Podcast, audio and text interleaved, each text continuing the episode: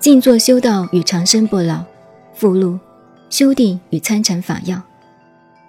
佛法中的戒、定、慧是三无漏学，也就是完美无缺的学问。现在只说定吧。定就是戒与慧的中心，也就是全部佛法修正实验的基础。换句话说，凡是要修学证明佛法的人，都要先从定开始。有了定。才能够真正达到庄严的戒体，然后才能启发慧而到达通明的境界。佛法的八万四千法门都是以定力为基础，才能够到达菩提果海。任何宗派的修法都离不开定，由此可见修定是多么的重要。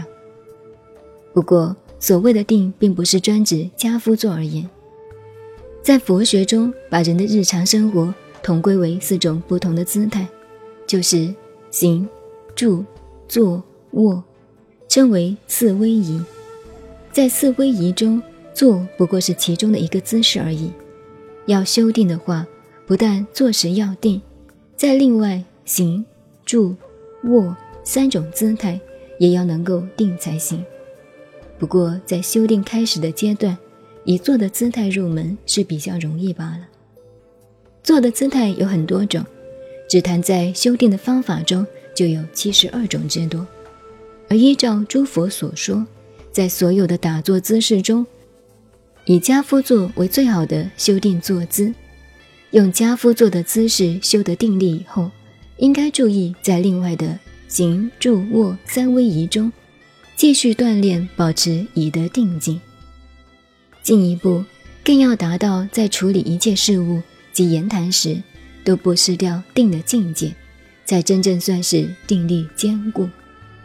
用坚固的定力去证取菩提，就好像攀枝取果一样，相当方便，得心应手。然而，如果见地不正确或者不透彻的话，修行很容易走入歧途。现在将修法的重点和概念简要叙述于后。